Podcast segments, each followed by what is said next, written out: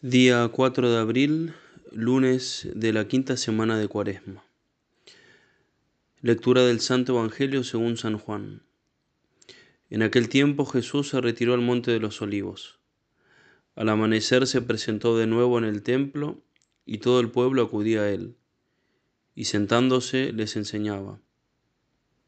Los escribas y los fariseos le traen una mujer sorprendida en adulterio, y colocándola en medio le dijeron, Maestro, esta mujer ha sido sorprendida en fragrante adulterio. La ley de Moisés nos manda a pedrar a las adúlteras. ¿Tú qué dices? Le preguntaban esto para comprometerlo y poder acusarlo. Pero Jesús, inclinándose, escribía con el dedo en el suelo. Como insistían en preguntarle, se incorporó y les dijo, El que esté sin pecado, que le tire la primera piedra. E inclinándose otra vez, siguió escribiendo. Ellos al oírlo se fueron escabullendo uno a otro, empezando por los más viejos. Y quedó solo Jesús, con la mujer en medio, que seguía allí delante. Jesús se incorporó y le preguntó, Mujer, ¿Dónde están tus acusadores? ¿Ninguno te ha condenado? Ella contestó, Ninguno, Señor. Jesús dijo, Tampoco yo te condeno. Anda y en adelante no peques más. Palabra del Señor. Gloria a ti, Señor Jesús.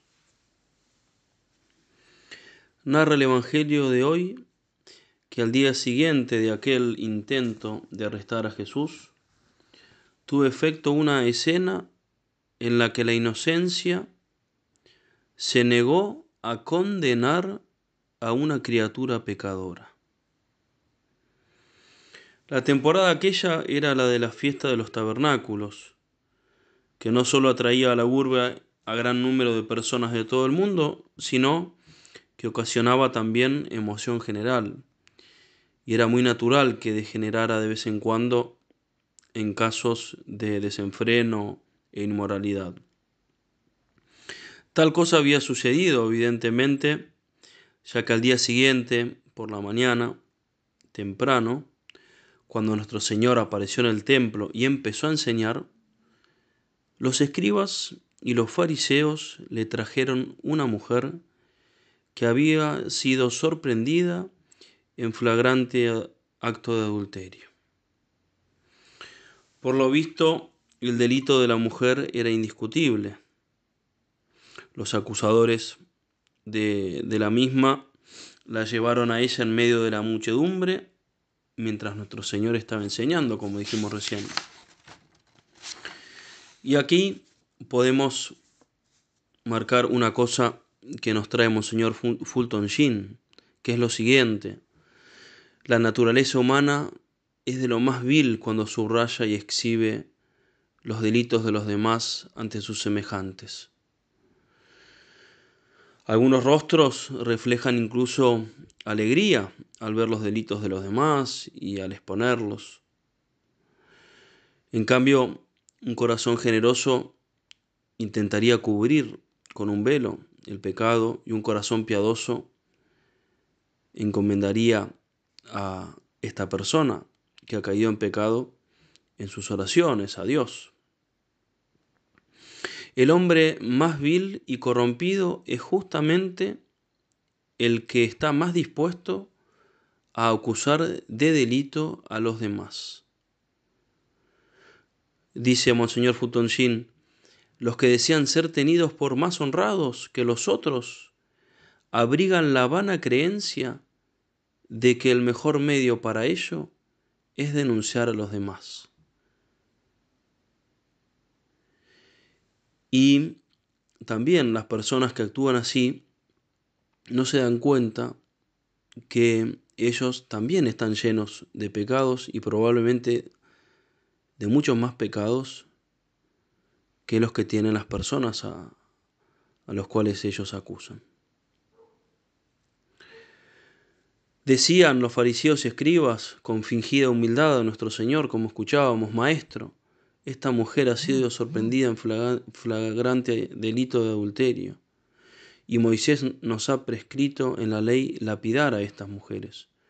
¿Tú qué dices? En primer lugar hay que decir que nuestro Señor advirtió inmediatamente la mofa que había en las palabras de ellos al llamarle maestro.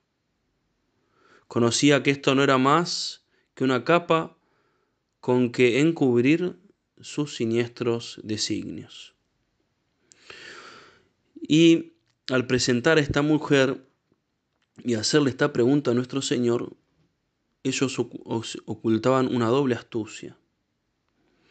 Tal era el dilema que le habían colocado a nuestro Señor. Si nuestro Señor dejaba libremente marchar, marcharse a la mujer sin el castigo, desobedecería la ley de Moisés. Pero si acataba la ley y decía que había de ser apedreada por adulterio, alentaría entonces a la gente a quebrantar la ley romana, ya que los romanos se habían reservado el derecho de condenar a muerte. En ambos casos nuestro Señor quedaría atrapado. Y hay otro punto capcioso de la cuestión que es el siguiente. ¿La dejaría libre nuestro Señor a la mujer o la condenaría? Estaban esperando eso. Si la condenaba dirían que no era misericordioso, y él se llamaba a sí mismo misericordioso, era amigo de los pecadores, había venido a buscar y salvar lo que se había perdido, él mismo dijo. Por otra parte, si la dejaba ir, obraría en contradicción con la santa ley de Moisés, que él había venido a cumplir, y no solo a cumplir, sino a perfeccionar. Esta habría sido una cuestión difícil de resolver para uno que fuera simplemente un hombre. Pero nuestro Señor Jesucristo era Dios al mismo tiempo que hombre. Aquel que había reconciliado ya la justicia con la misericordia en su encarnación, hacía la aplicación de ello en aquel momento en que se inclinó y se puso a escribir algo en el suelo. Esta es la única vez que vemos a nuestro Señor escribiendo. Nadie sabe lo que escribió. El Evangelio simplemente nos dice, se inclinó Jesús y con su dedo escribía en tierra. Y como perseverasen preguntándole sobre esta mujer y qué debería, qué decía él al respecto, se enderezó y les dijo,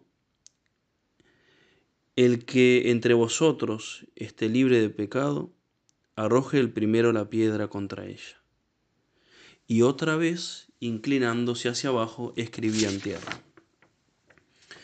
Nuestro Señor, por tanto, queridos hermanos, no destruiría la ley mosaica, sino que la perfeccionaría al enunciar una ley más elevada. ¿Qué ley? La siguiente. Nadie puede juzgar salvo los inocentes.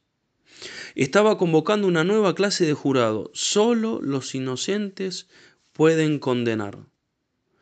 Pasaba nuestro Señor de la ley a la conciencia y del juicio de los hombres al juicio de Dios.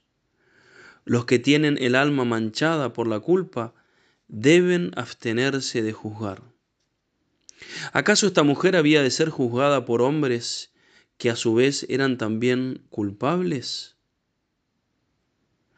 Esto era una declaración solemne de nuestro Señor, de que sólo los que no tienen pecado tienen derecho a juzgar. Si en la tierra hay alguien realmente inocente, se verá que su misericordia es más fuerte incluso que su justicia. Es verdad que un juez puede condenar muy a menudo a un criminal por un crimen del que él mismo es culpable, pero esto lo hace por su capacidad oficial y él actúa en nombre de Dios, no en nombre suyo propio.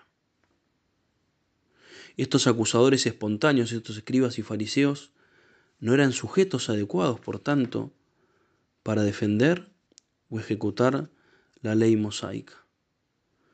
Por eso cuando nuestro Señor les dice, que que esté libre de pecado, que le tire la primera piedra, se fueron yendo de a uno, empezando por los más viejos. Nuestro Señor estaba recordando, queridos hermanos, una frase que había dicho ya en el Sermón de la Montaña y nos la recuerda a nosotros. Se la recuerda al mundo, que hace pecadores a los hombres y después se lava las manos, los abandona, incluso acusándolos de sus delitos o inventando delitos también para atacar a los buenos. Terminamos con esta frase de nuestro Señor. No juzguéis para que no seáis juzgados, porque con el juicio que juzgáis seréis juzgados, y con la medida que medís se os medirá. ¿Y por qué miras la paja que está en el ojo de tu hermano y no adviertes la viga que está en tu ojo? ¿O cómo dirás a tu hermano, espera, echaré fuera la paja de tu ojo, y he aquí una viga en tu propio ojo? Hipócrita, echa fuera primero la viga de tu ojo, y entonces verás claramente para echar fuera la paja del ojo de tu hermano.